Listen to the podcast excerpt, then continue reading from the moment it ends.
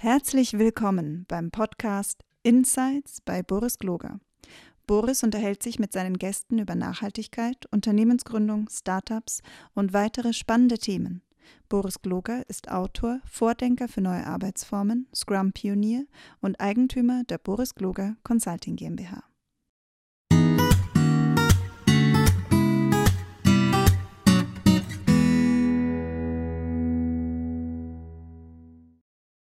Hallo und herzlich willkommen. Schön, dass ihr wieder dabei seid bei meiner kleinen Podcast-Reihe, in der ich interessante Menschen interviewe und äh, Unternehmer und Agilisten und äh, einfach wirklich tolle Leute. Und dieses Mal möchte ich euch den Micha vorstellen und der hat mich völlig geflasht. Also der Micha, ich habe mit dem gesprochen, weil ich wissen was über Viva Con Aqua äh, lernen wollte und dann hat er das tatsächlich geschafft, mir innerhalb von drei Minuten zu verkaufen, dass ich bei ihm auf eine äh, äh, Auktion fahren muss, was ich gemacht habe. Naja, der Rest ist Geschichte. Micha, schön, dass du da bist. Äh, der Rest ist Brunnen, weil du hast äh, immer wieder die Hand gehoben, obwohl ich dir gesagt habe, dass es teuer wird, die Hand heben. Äh, und hast äh, damit ganz viele Brunnen finanziert. Ja. ich habe eine Frage, du hast Anglisten gesagt. Hast Agilisten, genau. Agilisten. Ach, Agilisten, ich habe Anglisten verstanden. Nein, nein, dachte so, ja, okay, Entschuldigung. Agilisten. Spannend. Agilisten. Nie gehört. Ja, das sind die Leute, die sich äh, mit sowas beschäftigen, wie Teams performanter mhm. machen, Unternehmen umbauen. Aber Michael, jetzt bist du dran. Erzähl doch mal, wer bist du denn?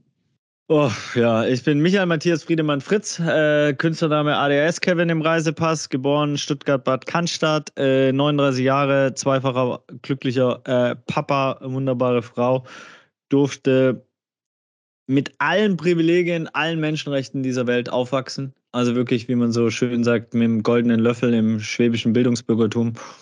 Und hatte durch die Freundschaft zu Benjamin Rainer Adri und das Glück, äh, von Anfang an in Con Aqua reinzustrudeln. Der hatte damals die Idee als damals noch aktiver Spieler des FC St. Pauli, dadurch auch diese Verbindung zu sowohl St. Pauli als auch eben dem Fußball. Äh, da kommen wir immer her. Und ähm, genau, und dann ist Viva Con Aqua entstanden ohne Skript, ohne klassische Strategie. Alles, was jetzt auch vielleicht wie Marketing, Mastermind, Schachzüge aussehen würde, war Freestyle. Sehr viel Leidenschaft, sehr viel Naivität. Ähm, und ich glaube auch mittlerweile, stehen wir ja für so ein paar Sachen wie Innovation. Wir stehen auch manchmal für Nachhaltigkeit, wobei ich das immer challenge und Leuten sage, wir sind nicht nachhaltig, wir produzieren 40 Millionen Flaschen Wasser, das ist nicht nachhaltig, trinkt Leitungswasser. Ähm, also auf so einer ökologischen Nachhaltigkeitsebene. Es gibt ja auch noch andere, auch da glaube ich Differenzierung gut mit kultureller und so weiter. Aber wir stehen auch oft für sowas wie Innovation und da habe ich, glaube ich, gelernt, dass Viva Con Aqua wir nur deshalb gründen konnten, weil wir gar keine Ahnung hatten.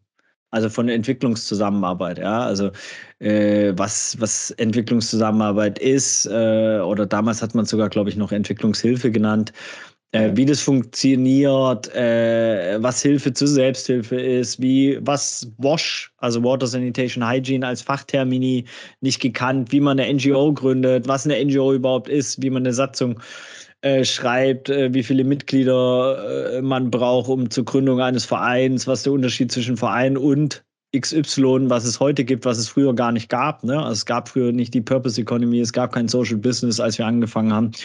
Ähm, und deswegen konnten wir es, glaube ich, nur aufbauen. Also so, genau. Ich weiß nicht, ob das jetzt das die Vorstellung war, die du wolltest, aber Na, das ist, die, die du also, kriegst. Ja. Das, ich krieg das sowieso von dir, was ich krieg. Da kann ich nichts gegen tun. Nein, aber die, die, ähm, äh, ich finde das so faszinierend. Also das ist eine riesen Entrepreneur-Story. Also das ist eine Wahnsinn-Startup-Story. Ähm, jetzt, ich bin ganz ehrlich, ich kannte Viva Con Aqua auch nur mal, weil ich zufälligerweise gesehen habe, dass in einem Hotel in Hamburg, dass es da eine Flasche gibt mit Viva Con Aqua, aber habe mir keine Gedanken gemacht. Und dann sagte der Kollege Michael, äh, Martin, äh, hier, äh, red doch mal mit denen. Das haben wir dann gemacht und dann habe ich mal angefangen zu nachzuschauen, was Viva Con Aqua eigentlich tut. Erzähl doch mal unseren Leuten, was macht ihr eigentlich? Was ist Viva Con Aqua außer Flaschen mit Wasser drin?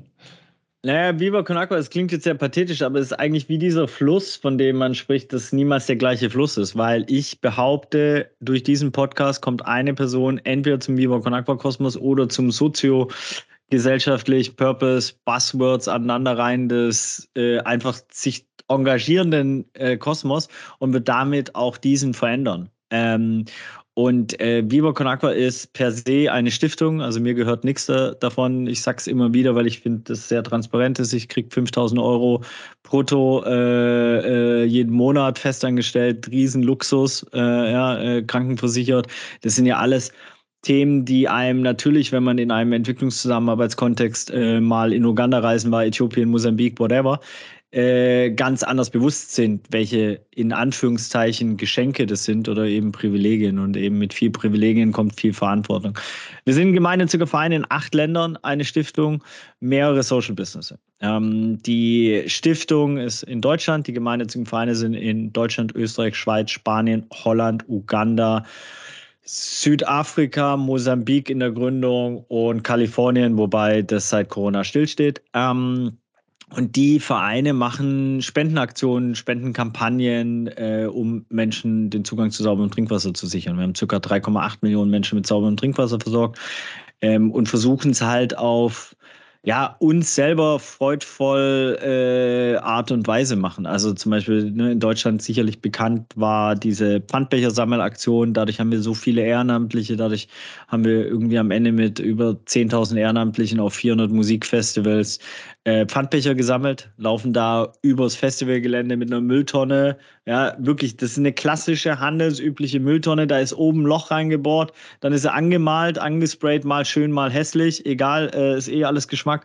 Äh, dann hat es eine Flagge, da ist Vivo Kanakwa und dann macht Clouseau oder Antje Schomack oder Ärzte eine Ansage auf der Bühne, ihr müsst nichts anderes machen, außer eure derzeit Lieblingsband abzuwerfen. Die Becher fliegen auf die Bühne, wir sammeln sie ein, jeder Becher hat eine Euro. Äh, die Ehrenamtlichen haben das ähm, Festival-Ticket for free bekommen, sind in der Gemeinschaft, haben das perfekte Argument, das gleiche, das andere, whatever Geschlecht anzubaggern, äh, nämlich für den Pfandbecher. Und am Ende haben wir irgendwie einen halben Brunnen gebohrt in, in Uganda oder einen ganzen. Und das, indem wir selber Musik genauso gefeiert haben und, das finde ich wichtig, ehrlich, komplett besoffen waren weil das ist mal auf dem Festival und das alles andere wäre auch nicht ehrlich. Und ich glaube, auch da eine andere Form der Ehrlichkeit in, in diese ganze Welt reinzubringen und, und wirklich auch Dinge zu benennen, wie sie sind, ja, und äh, den Leuten auch zu sagen, ey, ganz ehrlich, es ist scheiße, dass Menschen kein Klo zum Scheißen haben. Ja, ja. 4,2 Milliarden Menschen, also jeder zweite Hörerin, Hörer hat hier kein Klo zum Scheißen, wenn man es auf ein weltweites Niveau sieht. Und da kann man jetzt drum rumreden oder nicht, das ist einfach scheiße der Fakt. Wenn du nicht in, De in Würde äh, dein Geschäft verrichten kannst, wenn du kein Klopapier hast, ja, wenn du äh, nicht dir danach die Hände waschen kannst, wenn du kein Licht hast, also nicht siehst, sozusagen, das sind alles Themen, und ich meine, jeder von uns irgendwie hängt auf Insta ab, äh, während er sein Geschäft verrichtet oder whatever. Wenn ihr übrigens auf Insta seid, dann schenkt doch mal ganz kurz Biber Konakwa ein Like.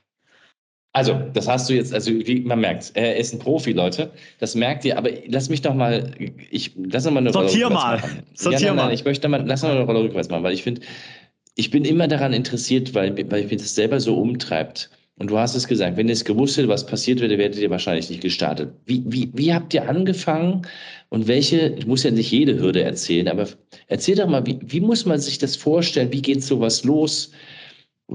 Was passiert dann? Wie kriege ich das überhaupt hin, in Uganda Brunnen zu bohren? Ich meine, ich meine, äh, alleine, also wenn ich jetzt loslegen würde, würde ich sagen, okay Gott, ich habe jetzt mal Bock, Brunnen zu bohren in Afrika. Jetzt bin ich schon aufgeschmissen. Was mache ich jetzt? Also wie, wie, wie, wie macht man sowas?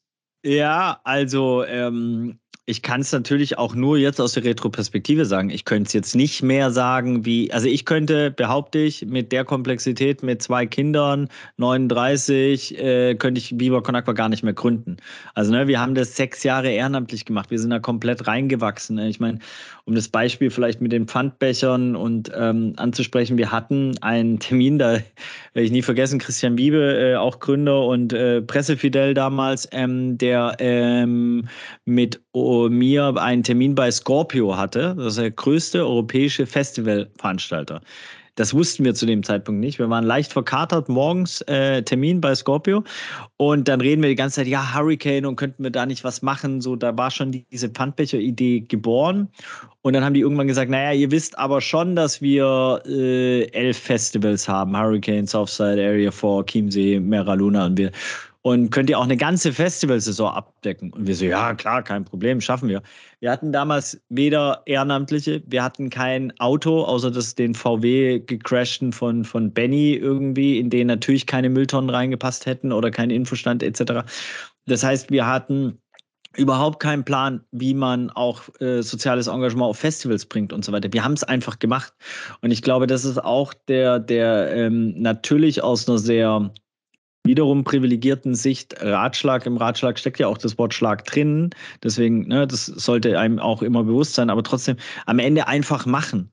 Wir hatten natürlich das Glück, mein Vater war Chefarzt, äh, Bennys Vater äh, war äh, Nationaltrainer der U21. Ne? Also das ist sehr äh, finanziell abgesichertes Spektrum.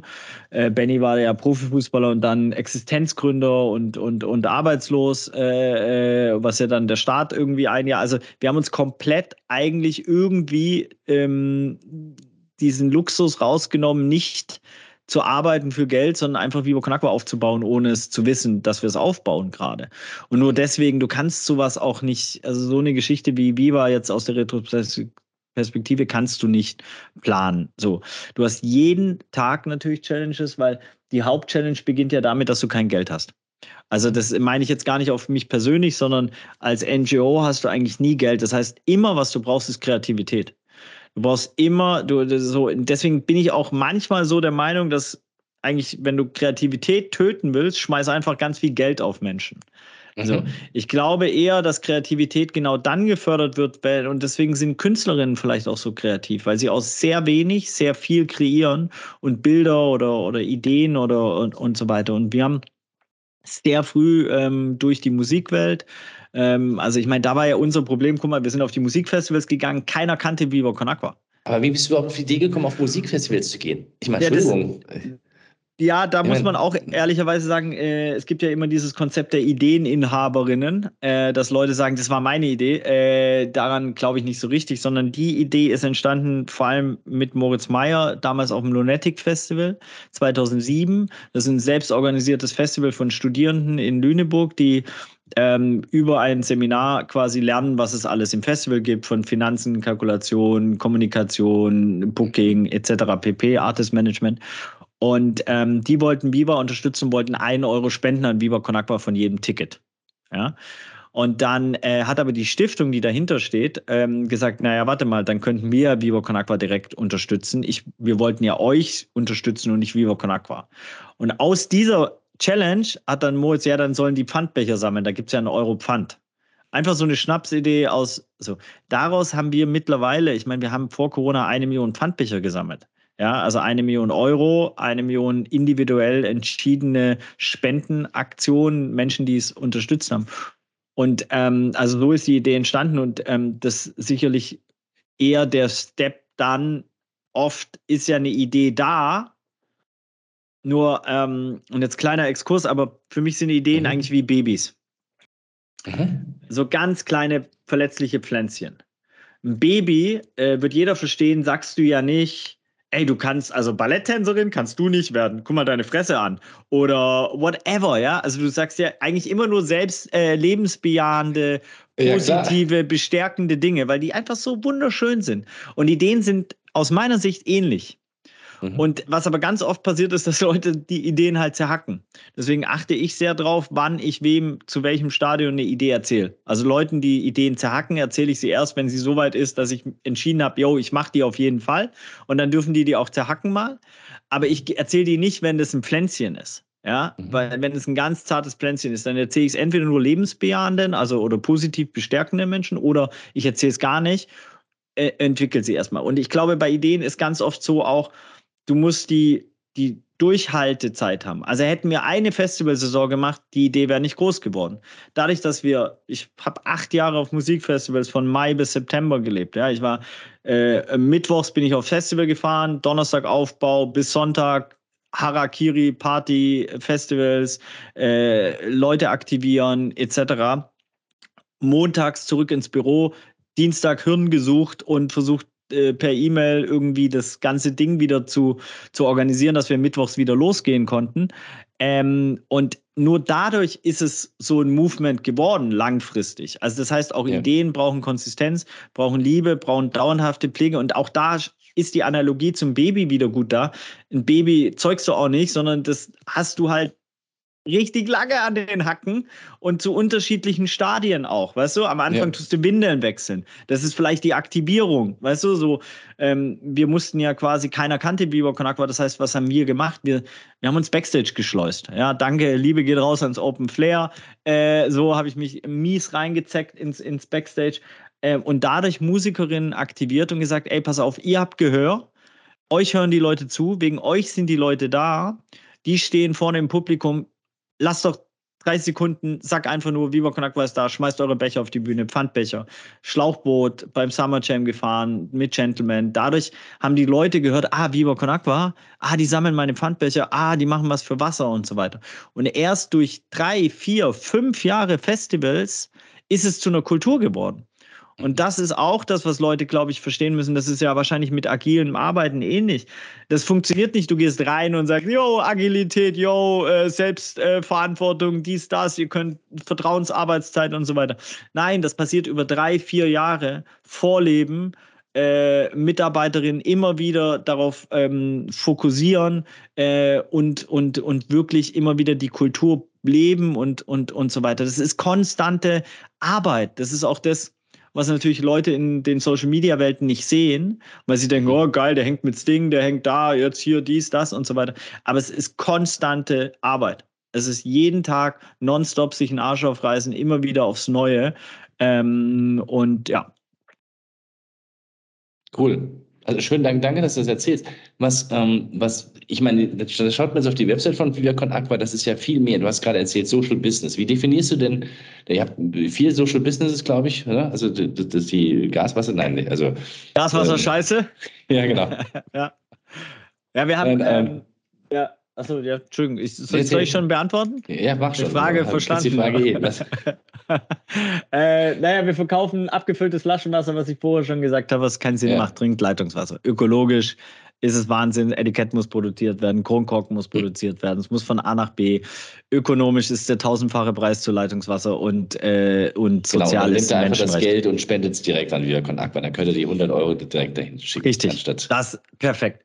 Ähm, die Definition, um da, äh, bevor ich weitergehe mit den anderen äh, Entitäten, ist quasi, dass die Erlöse, die wir daraus machen, eben nicht in, sage ich mal jetzt, äh, Shareholder Value, Venture Capital und whatever fließt oder, oder Menschen, sage ich mal, äh, reicher macht, wie sie vielleicht glücklich macht. Da Klammer auf, ist für mich eine der Erkenntnisse meines Lebens ganz klar eine Statistik, die sagt, dass du mit 3.500 Euro netto in Deutschland, das muss man jetzt wirklich auf Länder und äh, ne, mhm. so ähm, die größte Chance hast, glücklich zu sein weil du dir nicht Gedanken machst, wohin dein Geld wegkommt. Also Menschen, die sehr viel Geld haben, machen sich darüber Gedanken, dass sie Geld verlieren, weil sie, ne, so.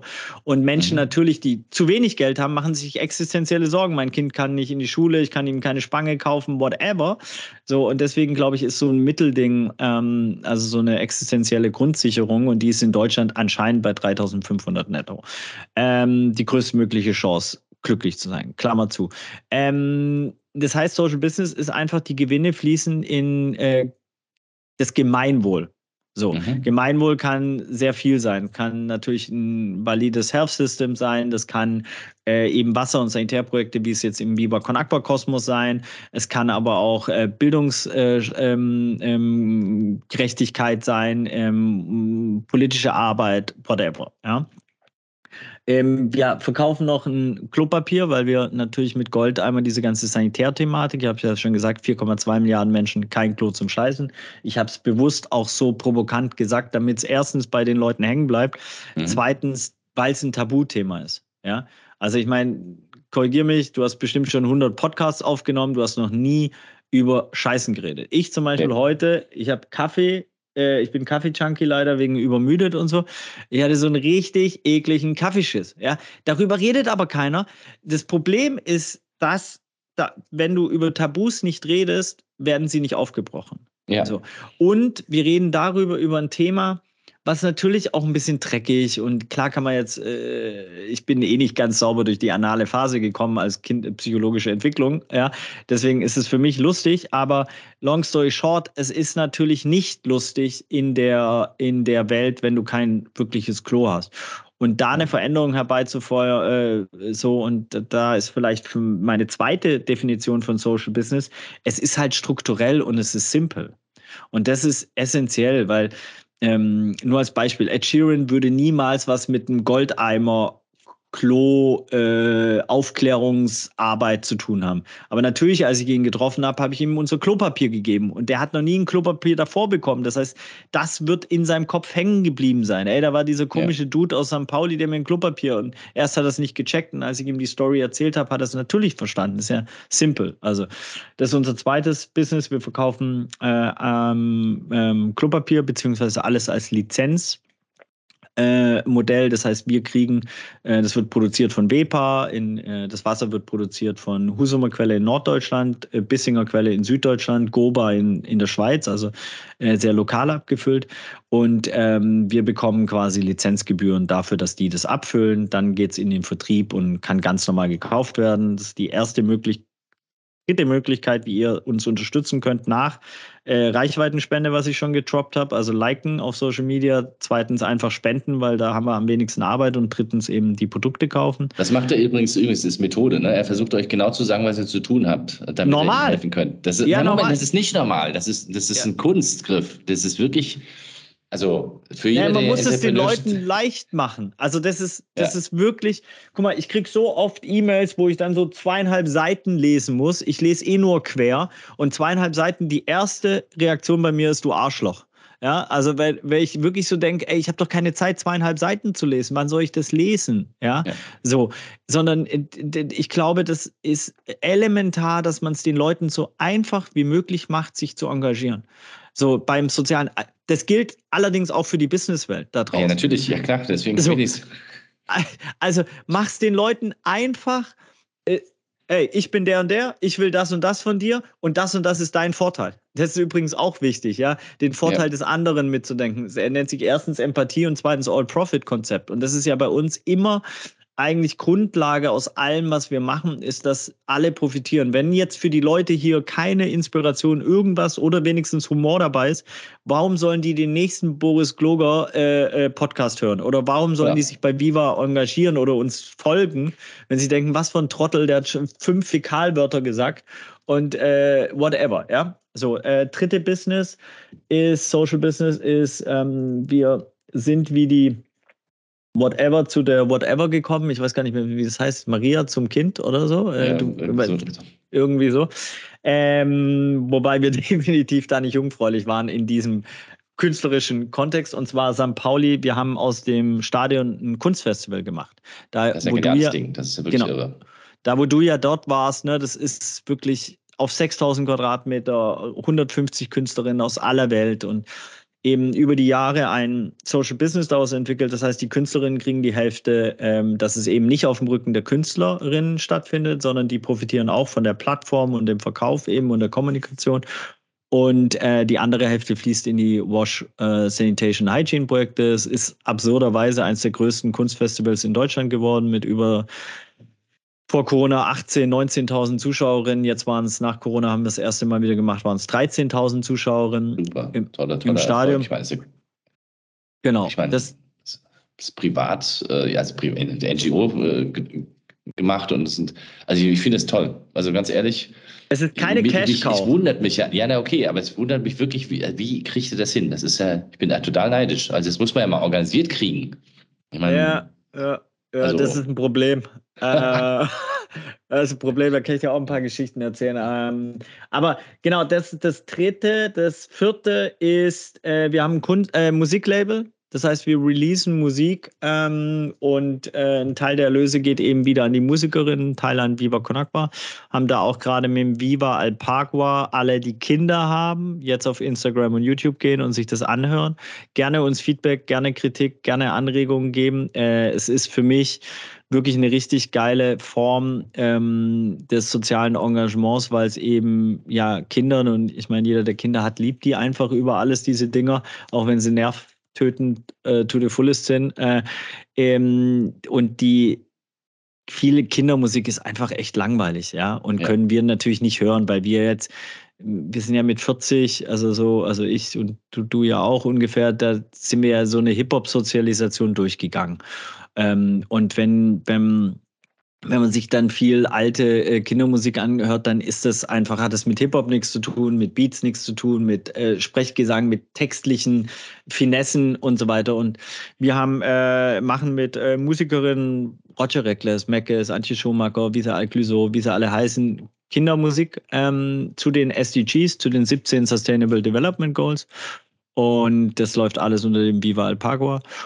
Und das fünfte Social Business, das gibt es seit einem Jahr völlig absurd in Südafrika und ab nächstes Jahr, ziemlich genau im Oktober, Ende Oktober wird wahrscheinlich die Öffnung sein, ist Villa Viva. Das ist ein Hotelprojektkonstrukt, äh, Gasthaus äh, mit äh, am Ende dann Fitnessstudio im Treppenhaus, äh, Musikstudio kommt da rein, da kommt eine Kunstgalerie rein, ein Zauberkiosk, äh, jeder Raum wird von einer anderen Künstlerin gestaltet, so von der Idee, also ein sehr verrücktes, wildes Konstrukt, wo ähm, wir es so hingekriegt haben, dass wir zwei ähm, und deswegen, das ist man am Ende momentan auch ein bisschen die Problematik, glaube ich, schon, in der Viva Con Agua jetzt so nach 16 Jahren steckt, ist, dass es sehr komplex geworden ist, mhm. weil es ist halt nicht ein Verein, der Brunnen baut, sondern es ist halt mehrere, es ist ein Ökosystem aus kreativem Sozialunternehmertum mit unterschiedlichsten Netzwerken, von der LinkedIn-Bubble über die Social Impact Entrepreneurs, über Venture Capital, die Unicorns,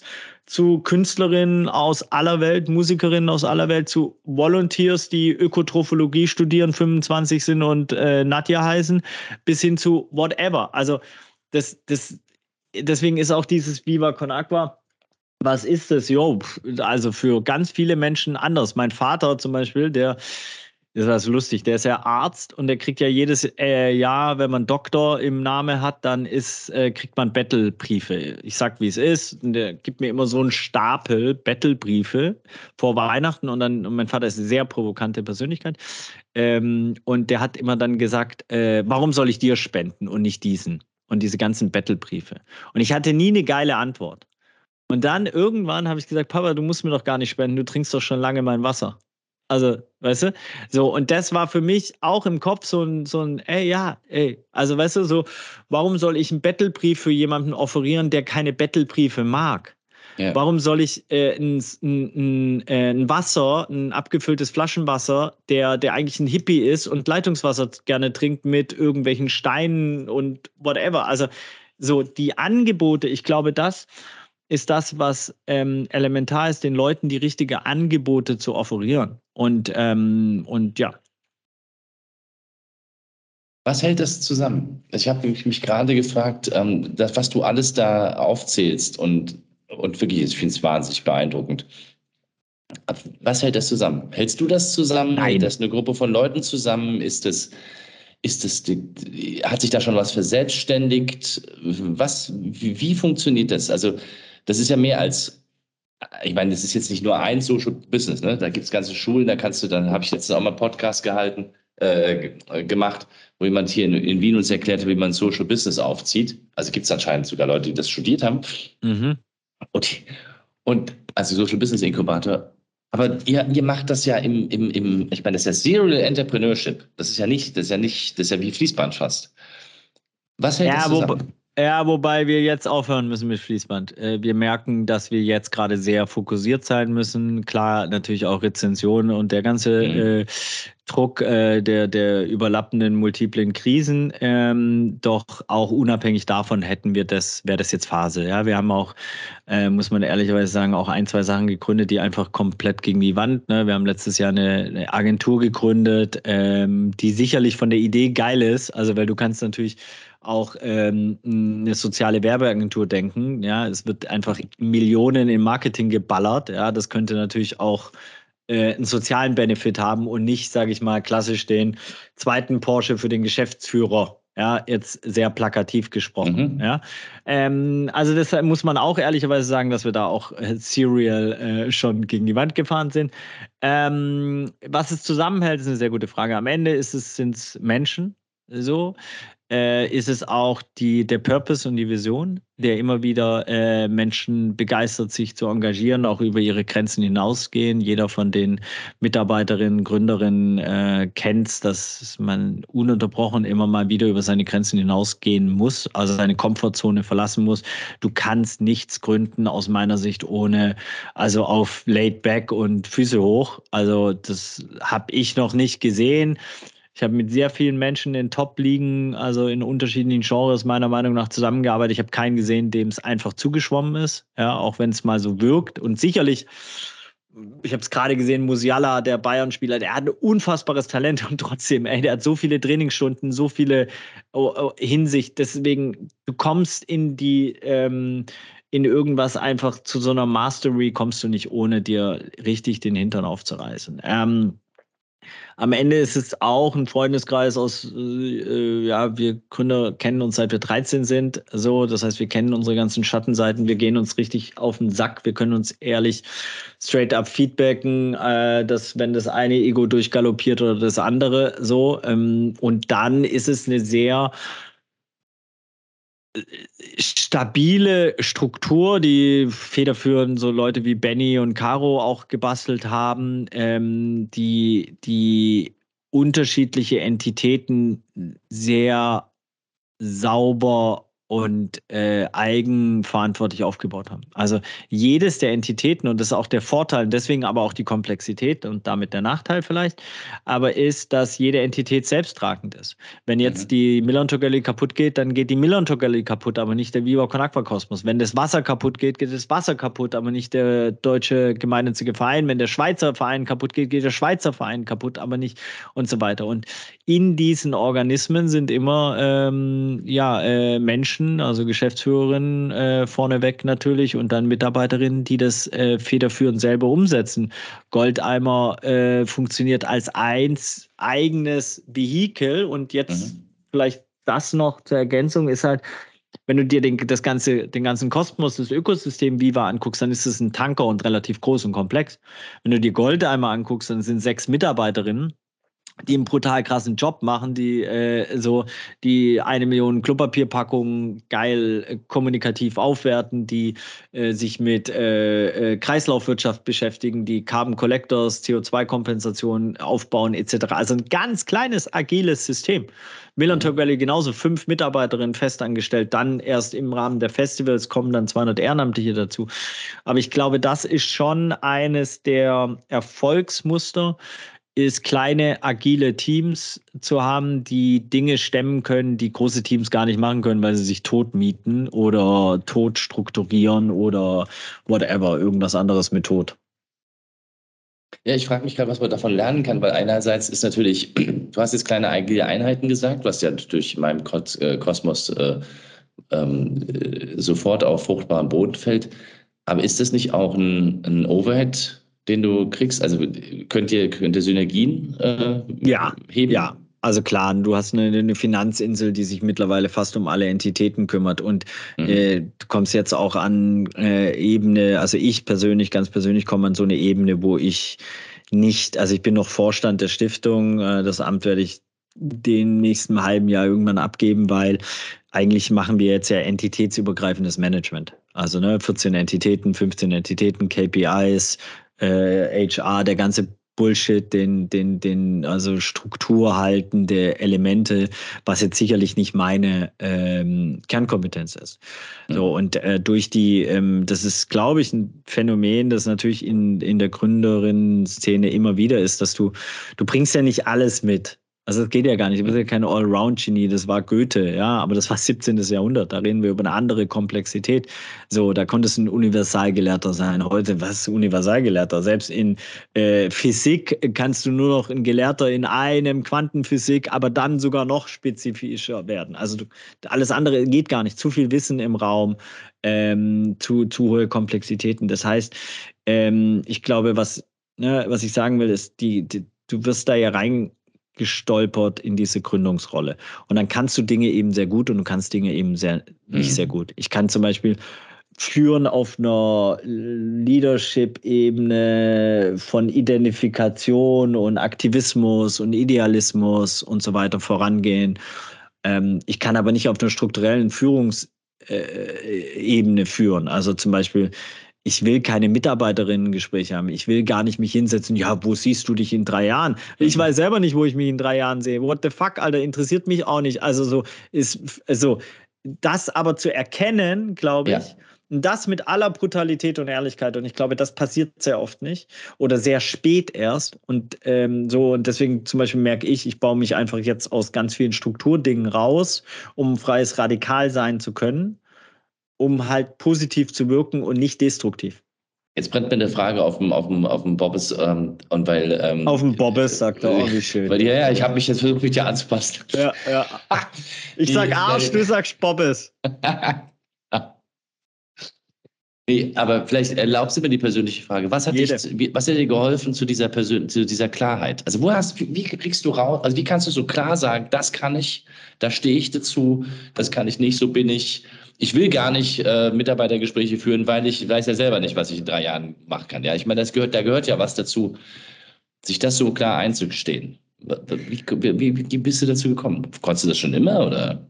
Nee, nee, nee, auf keinen Fall. Ich glaube, sehr viel Feedback bekommen. Also ich habe echt das Glück, dass ich ganz viel Feedback von Menschen bekomme. Eigentlich ununterbrochen, den ganzen Tag. Äh, ist auch sauer anstrengend manchmal und manchmal denkt man so, auch Hals Maul, so unangebracht, whatever. Also Feedback, es klingt ja, ist ja immer so, ne, in jedem Buch steht dann, ja, Feedback ist ein Geschenk. Ist eine ja, Blume. Ja. ja, ja, safe. Aber es ist auch das größte Arschloch auf dieser Welt. Und das auch wieder Ehrlichkeit zu benennen. Ey, es ist doch nicht geil, ein vernichtendes Feedback zu bekommen, weil du ein Projekt komplett hingemeldet sein, ist nicht geil. Und diese Sandwich-Kultur des Feedbacks kann auch nicht jeder. Und gewaltfreie Kommunikation, habt ihr auch gemerkt, kann ich auch nicht. Auch wenn ich schon einen Kurs gemacht habe bei ihr äh, Giants, äh, kann ich nur empfehlen. Ähm, ich muss den allerdings definitiv vertiefen.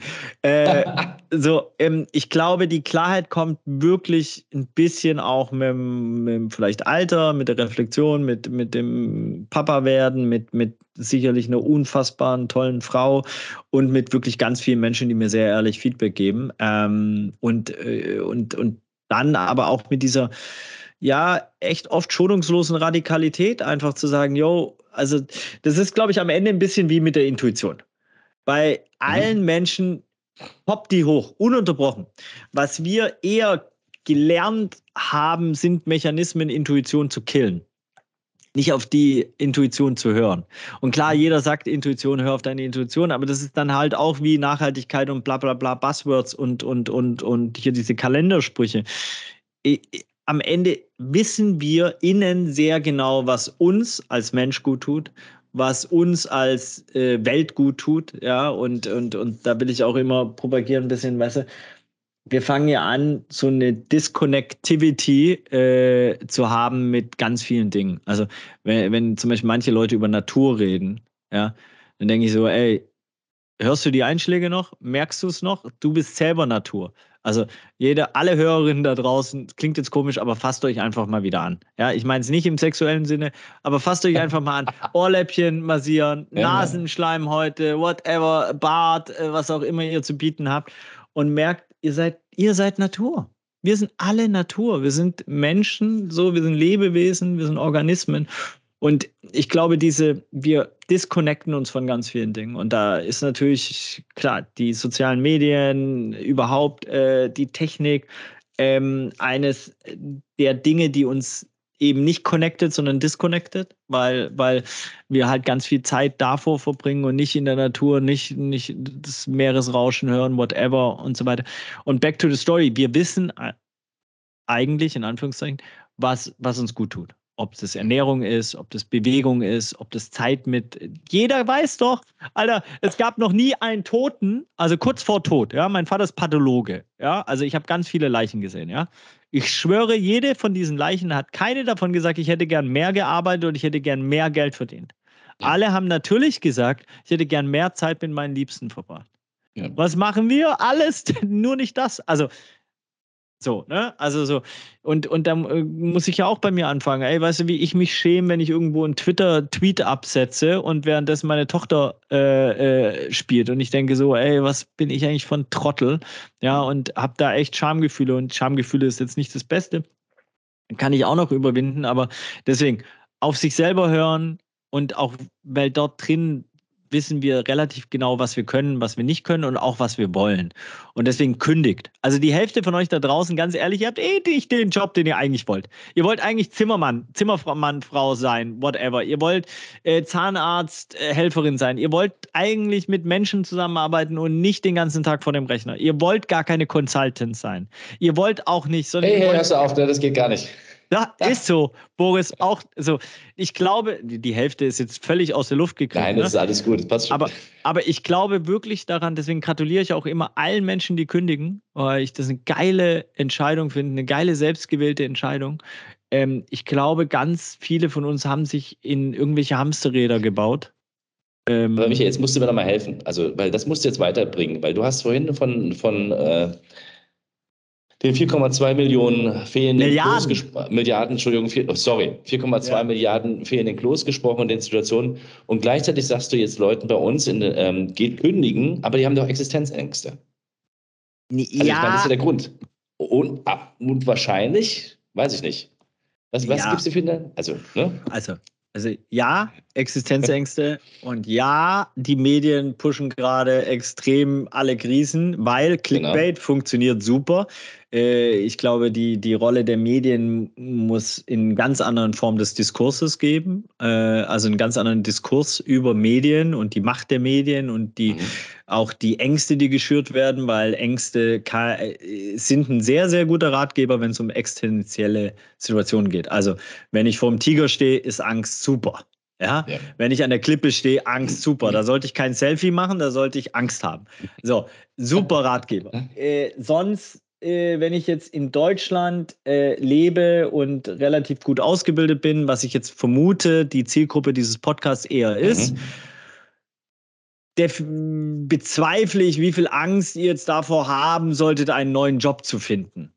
So, also es ist einfach nur gerade auf dem Arbeitsmarkt, wie er gerade äh, ist und so weiter, da würde ich erstmal, weiß ich nicht, ob man nicht auch mit ein bisschen, ja, dann ist der Mallorca-Urlaub vielleicht nicht drin. Jo wir reden aber jetzt über existenzielle, also so. Das heißt, mhm. und ja, das sind alles Probleme. Auch nicht den Mallorca-Urlaub zu machen, ist ein Problem. Nur der Regler des Problems ist vielleicht ein bisschen anders, als wenn du jetzt ähm, in Uganda einen Day-to-Day-Job hast und Corona diesen Day-to-Day-Job unmöglich macht wegen Lockdown etc. und du einfach komplett am Arsch bist.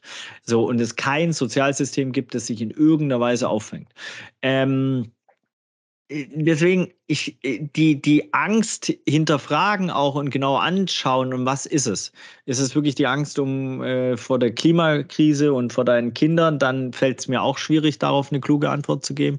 Ist es die Angst, äh, äh, existenziell irgendwann die Dinge nicht mehr bezahlen zu können? Fällt es mir auch schwierig, weil ich kein Psychologe bin, weil es sehr dünnes Eis ist und ich warme Socken habe. Ähm, ich würde sie trotzdem einfach nur challengen und hinterfragen. So, und mhm. was ist es wirklich? Und was ist es? Auch dieses Follow Your Bliss ähm, finde ich ja immer sehr, sehr spannend, einfach zu überlegen, was begeistert dich? Was, mhm. was fasziniert dich wirklich so arg? Und guck doch mal, ob da nicht irgendwie ein Job für dich liegt. So und äh, und oder schau doch noch mal, wie, wie, wie du vielleicht anders ähm, ja auch Arbeit definieren kannst für dich, weil für mich fühlt sich das nicht nach Arbeit an, was ich mache. Und das ist natürlich ein Luxus, ist auch eine Herausforderung, weil ich nie aufhöre damit. Also weißt du, es ist halt auch Workaholic äh, to the fullest quasi, weil ich kann halt immer arbeiten, wenn ich halt nicht meine Kids oder mit meiner Family, äh, Frau äh, abhänge, dann äh, würde ich arbeiten, weil es halt einfach sich Jetzt nicht nach Arbeit kann anfühlt. kann ich verstehen. Das war, ist bei mir auch so. Also das ist so. Also wenn man das macht, was man machen möchte, dann machst du das halt. Also dann gibt es auch keinen, du bist vielleicht mal kaputt abends, aber. Ja, und ich kann ja auch so. alle, ich kann ja auch alle Dinge integrieren. Also das ist ja auch so ein Luxus. Also das ist ja bei dir auch so. Du kannst ja einfach jedes Ding, äh, jede äh, Unternehmung, Genre, das dich inspiriert, kannst du anschreiben und sagen, ey, ich würde euch gerne mal beraten, ich würde euch gerne mal kennenlernen. Das sind ja alles auch Privilegien, so und ich glaube, die kommen aber auch nur, wenn man sich halt erstens dafür einen Arsch aufreißt und zweitens genau das macht, worin man irgendwie talentiert ist oder gut ist oder gut werden kann. Du lass uns noch ein paar Minuten ähm, äh, damit verbringen, dass du uns ein bisschen darüber erzählst, weil du hast dich ja mit Afrika ein bisschen auseinandergesetzt, du kennst dich da aus, bist da rumgefahren. Ähm, wie ist es denn wirklich? Also weil du hast gerade, weil du hast nämlich gerade äh, ganz faszinierend, wir haben die Krise und die ist ja existent, also ich glaube schon, also Ukraine ist ja, existent, da kann keiner, ich habe letztens wieder gehört, es gibt Menschen, die das leugnen, aber okay, Käse, das existiert, Punkt. Ja. Klimakrise ist existent, also diese multiplen Krisen sind da. Aber lass uns das doch mal auf eine Ebene runterbringen. Wie ist das, wo ihr da unterstützt? Was muss man sich da vorstellen? Also eine sehr spannende Frage, weil es ganz viele ähm, äh, Ebenen offeriert. Also erstmal, Afrika ist ein Kontinent. Das sind hm, 55 klar. Länder. Er ist gar nicht so klar. Ich bin schon mit Fotografen runtergeflogen, die gesagt haben, Kenia, ich dachte, das wäre eine Stadt. Ach, ach, Afrika ist kein ist Land. Ist nicht dein Ernst. Doch, natürlich. Also wir reden ja darüber, dass ein Afrika-Bild, also jetzt müssen wir erstmal wie ist es denn da in Afrika? Jetzt, ja. Äh, Boris, andere, ich, ich, ich, ich frage so naiv, alle, weil ich einfach ja. denke, so naive Fragen brauchst. Vollkommen in Ordnung. Durch naive Fragen kriegst du geile, naive, simple Antworten. Äh, ich würde dir eine Frage zurückstellen. Wie ist es denn in Europa? Wie ist es denn da? Verschieden. Überall. Richtig. Richtig. Also das äh, Max Herre hat mal was Schönes gesagt, äh, ähm, einer cleversten äh, Musiker, mit denen ich eine Projektreise machen durfte, weil er natürlich sehr gebildet auch in diesem Kontext äh, Afrika-Bild etc. ist, der gesagt hat, weißt du, es ist ein Riesenunterschied, ob ich nach Griechenland fliege oder nach Finnland. Allein schon Finnland hast du eher äh, das eingepackt, was du da anhast, ne? Äh, hier Daunenjacke mhm. und so weiter. Und in Griechenland packst du natürlich die Shorts an. Ja. Ähnlich ist es natürlich ein Riesenunterschied, ob du Senegal, Westafrika gehst oder Marokko oder Südafrika oder oder, also so der Kontinent. Was passiert ist, ist, dass wir seit ähm, langem ein verkehrtes Afrika-Bild zeichnen. Das heißt, ein Narrativ über den afrikanischen Kontinent haben, der dieser Diversität überhaupt nicht gerecht wird, sondern der das als Einheitsbrei, als ein Land kommuniziert. Quasi ein Ding Afrika. Afrika ist so, da gibt es Giraffen, äh, da gibt es Unterernährung, da gibt es HIV, da gibt es Armut, da gibt es äh, schwarze äh, Blähbauchkinder und so. Ich sage das in aller Brutalität, weil das ja auch die NGOs gemacht haben. Und ja. die NGOs immer noch machen, um dann dir zu vermitteln, du bist weißreich, privilegiert, Spende, schwarzarm, Afrika. Passiert natürlich das Gegenteil von dieser so-called Augenhöhe, Challenge, Klammer auf, challenge ich eh komplett, weil ich kann morgen nach Uganda fliegen. Ich kann mir das, den Flug leisten. Ich kann äh, das Visa am äh, Entebbe Flughafen bekommen für 50 Dollar und ich kann dann mir ein Hotel leisten, Buddha, Buddha, whatever. 95 Prozent der, das keine, weiß ich nicht, aber Vermutung äh, wird aber ungefähr zutreffen. 95 Prozent der ugandischen Bevölkerung kann das nicht. Die kriegt nicht mal ein Visa einfach so, wenn sie kein ja. Accommodation Letter hat, wenn sie kein Whatever hat. Äh, Person, die äh, komplett Re, äh, äh, Reliability quasi übernimmt ähm, und Accountability, ähm, wenn sie nach Deutschland kommt. Klammer wieder zu. Das heißt, ähm, wir reden über ein altes Narrativ vom afrikanischen Kontinent. Wir erzählen nicht, dass Google, Facebook und wie sie alle heißen, runterfliegen, um sich die Coder und Programmiererinnen von, von, von jetzt zu holen, nicht von morgen. Wir reden nicht darüber, dass die ganze Hip-Hop-Kultur sich aus dem afrikanischen Swag-Kontinent äh, also sowohl äh, bedient als auch bereichert. Ähm, so dass Beyoncés halbes Album quasi auf den Beats des, dieses Kontinents entsteht, ja, ähm, oder dass eine Start-up-Szene in Kapstadt entsteht, dass in Niger äh, Nigeria, eines der ressourcenreichsten Länder der Welt, äh, nur deswegen am Arsch ist, weil es so viele Ressourcen hat, weil wir es natürlich ausbeuten. So, ja. also die, der westliche Kapitalismus, China, äh, USA äh, etc.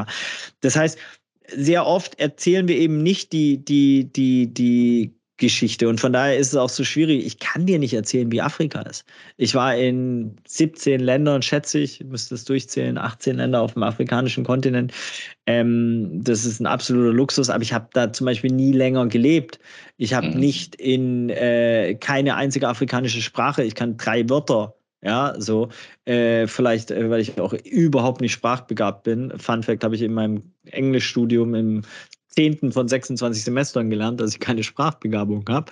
Ähm, long story short, das heißt, ich kann das nur aus meiner Perspektive sagen, es ist ein unfassbar vielschichtiger, wunderschöner ähm, Kontinent mit, mit äh, in den Ländern, wo ich war, mit unfassbar gastfreundlichen Menschen.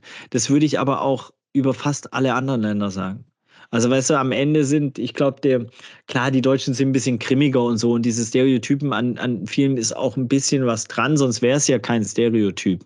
So. Und natürlich, ähm, wenn ich mir meine äh, äh, ja, Offbeat, äh, Richard Rhythmus, ich habe mal einen Clowns-Workshop gemacht, da kam Richard Rhythmus, der Clown auf der Suche nach seinem Rhythmusgefühl raus. Äh, wenn ich tanze und jetzt äh, Person eher vom afrikanischen Kontinent, dann ist die Chance, dass das besser aussieht bei der Person schon sehr groß. Ja. So, und trotzdem sind es alle Stereotypen so. Mhm. Ähm, und dort gibt es genauso Arschlöcher, wie es hier Arschlöcher gibt. Dort gibt es genauso äh, Faschisten, wie es äh, hier Faschisten gibt. Dort gibt es genauso äh, kreative Menschen. Dort gibt es genauso unfassbar künstlerisch Begabte äh, und so weiter. Also das heißt, es gibt dort alles. Also, warum, kriegen, warum kriegen wir so wenig davon mit? Ich meine, es gibt eine Kultur, die Afrika äh, irgendwie ein bisschen hypt und so, aber liegt das nur an unseren Medien, dass wir, dass wir von diesem gigantischen Reichtum, und jetzt rede ich nicht vom Reichtum materieller Art und Weise, sondern Kultur, Kunst, äh, Bilder, äh, äh also Bilder im Sinne von anschauen und, und, und, und, und ich meine, das ist ja auch so, wenn man sich so, so Sachen anschaut, Afrika ist ja nicht überall nur Wüste und, und, und, und Trockenheit. Das ist überhaupt nicht wahr. Da gibt es Regen. Uganda ist grüner wie viele das Deutsche. Irre, ja. ja. ja. Also, das ist eine gute Frage, Boris. Ich glaube, am Ende so ein bisschen, also zwei Sachen, das ist noch dünneres Eis und ich habe warme Socken. Es ist so, wenn ein Flugzeug abstürzt, dann sagt, heißt es ja immer 176 äh, äh, Tote, sechs Deutsche als wären die sechs Deutschen wertvoller oder die, dass die hervorgehoben werden. Und wie gesagt, sehr dünnes Eis, aber das irritiert mich immer. Jedes Mal, wenn ich das höre, die, der Bezug zu den Deutschen, äh, dann natürlich aus deutscher Sicht, so in Mediensicht. Äh, Iran als anderes Beispiel, wo gerade die äh, Proteste ähm, ähm, stattfinden, äh, ähm, wo einfach ja ne, ne, jetzt noch dünneres Eis, aber eine, äh, wirklich die, die, die, die, große Teile der, der, äh, der Frauen gerade das Kopftuch einfach ablegen, um in Freiheit, äh, um Freiheit zu, zu leben, spüren und, und, und vielleicht für die kommende Generation zu ermöglichen. Ähm, das wurde in unseren Medien nicht ansatzweise so kommuniziert, wie relevant es ist, ja. weil der Iran einfach sehr, sehr weit weg ist aus, aus Sicht vieler deutscher Menschen. Wenn du noch nie auf dem afrikanischen Kontinent warst, dann ist das sehr weit weg von dir. So, ich glaube, und durch die Globalisierung in den letzten zehn Jahren entsteht natürlich ein anderes Verständnis von der Welt.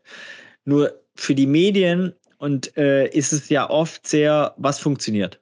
Also du könntest jetzt auch diesen Podcast nehmen und dann zwei Zitate rausnehmen. Das eine ist reiserisch und funktioniert voll gut und du kriegst halt äh, äh, 55% Engagement und beim anderen kriegst du halt voll das Langweilige, weil ich sage, Mathematik ist XY und es interessiert kein Schwein. Und ich glaube, am Ende sind Medien halt so und die Algorithmen funktionieren auch so.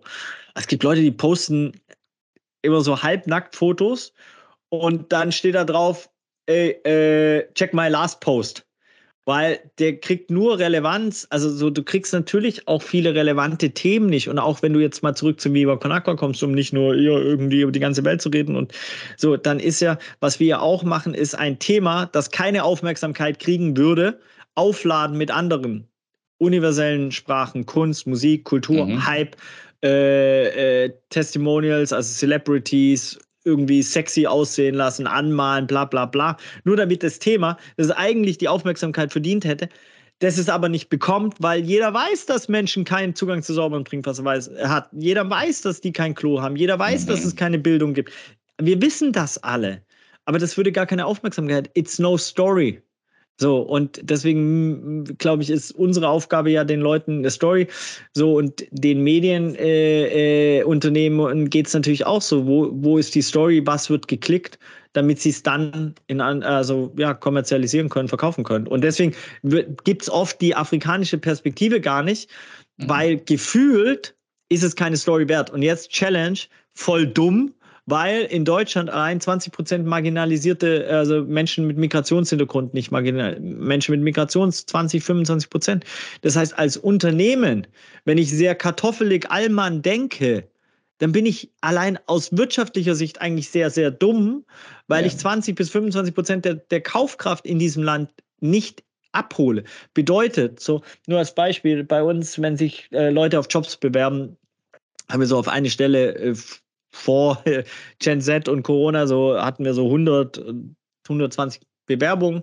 Die waren fast alle Kartoffel. Warum? Weil wenn du auf die Homepage gehst von Viva Con Aqua, deutscher Verein, sage ich jetzt, dann siehst du halt Kartoffels in der Führung.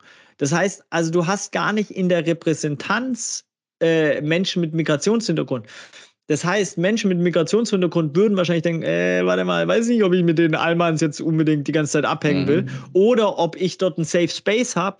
Oder ob die mich zum Beispiel äh, fragen, woher kommst du? Und dann äh, sage ich aus äh, Gladbach und dann sagen, ja, aber woher kommst du wirklich? Der Klassiker im rassistischen äh, Fragekontext spielt. So, und äh, weil BIPOC ist, also äh, Person äh, ähm, Black People of Color ist zum Beispiel. Ja, und dann die natürlich darauf angesprochen wird, wo ihre die Roots sind, warum sie äh, schwarz ist und, und nicht weiß, was aber natürlich rassistisch ist. Deswegen nur mal so, also was du, was du Dimensionen aufmachst, ist ja unfassbar. Da kann man ja da könnten wir jetzt noch Das Geile ist, ich schließe sie aber auch nicht. ja, ich merke es gerade. Das ist ähm, euer eigener Job. Ja, das ist schon in Ordnung. Ähm, ich wollte noch auf eine Sache zurück, weil du hast noch mal gerade was ganz Interessantes gesagt und damit würde ich es dann auch gerne belassen, weil wir ähm, ich will deine Zeit nicht zu lange ähm, stören. Aber hier, du hast gerade was Faszinierendes gesagt. Du hast gesagt, es gibt kein, kein, ähm, keine Aufmerksamkeit auf das Thema, weil jeder weiß ja, dass die Bildung im Arsch ist und, und, und die, die, äh, die kein Wasser haben und sonst irgendwas. Ja? Und trotzdem interessiert uns das eigentlich nicht, weil es nicht unser, wir haben nichts davon. Und du hast aber auch faszinierenderweise gesagt, die Bilder oder das Net machen oder der Galerie oder ich meine, verkaufen halt Klopapier, ähm, das scheint ein Thema dann zu werden und nutzen. Also ist es, ist es so einfach, in Anführungszeichen, dass, dass man das eigentliche Problem nur dadurch lösen kann, dass man es relevant für, die, für uns macht hier in, in, in Europa? Ja, weiß ich gar nicht. Ich finde das viel zu anstrengend, dieses relevant machen. Ich würde mal so äh, challengen die Hörerinnen und Hörer in diesem Podcast. Ihr habt heute schon alle 25 asoziale Entscheidungen getroffen. 25.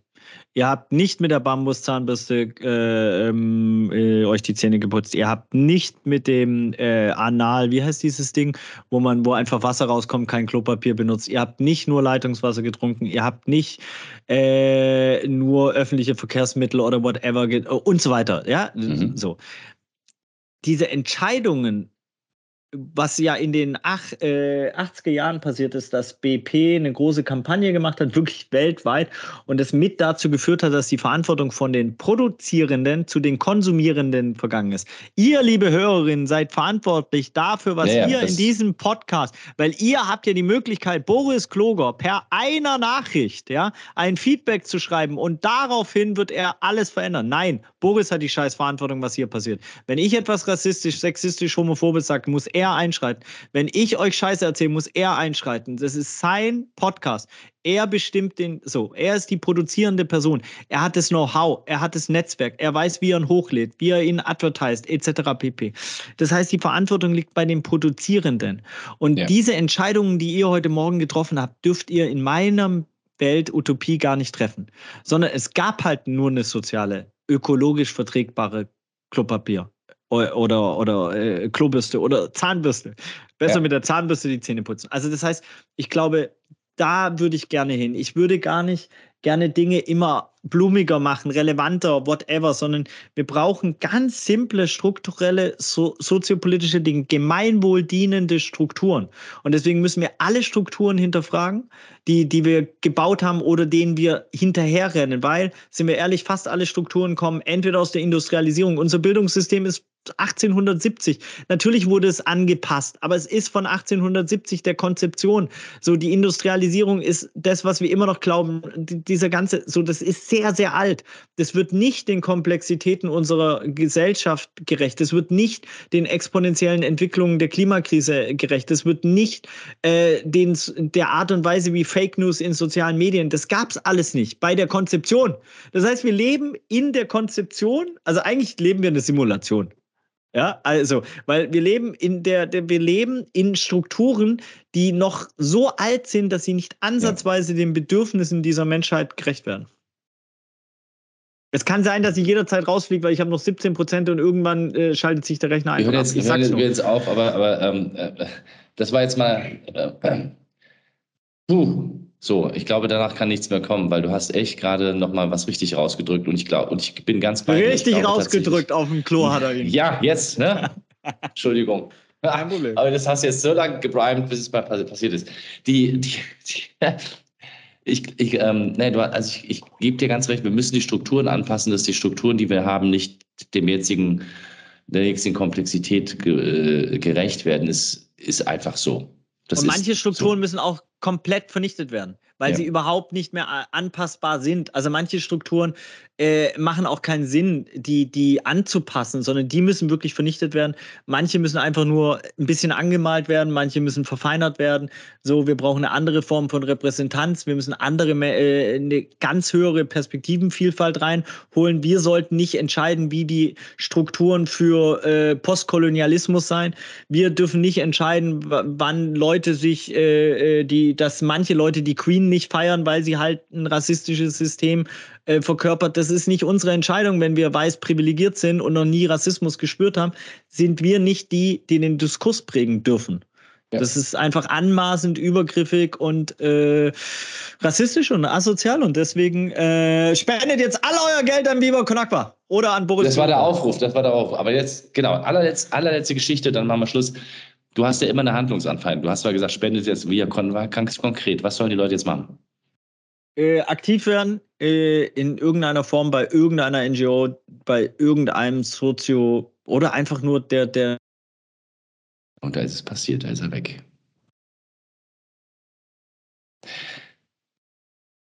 Liebe Leute, das war ein Wahnsinnsinterview. Sein Rechner hat den Geist aufgegeben. Ich bedanke mich ganz herzlich bei euch fürs Zuhören und äh, hoffe, ich höre euch wieder. Bis dann.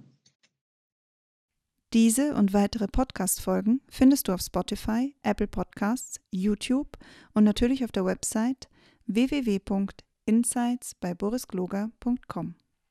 Boris Gloger Consulting ist deine agile Strategieberatung. Besuch uns auf der Website www.borisgloger.com.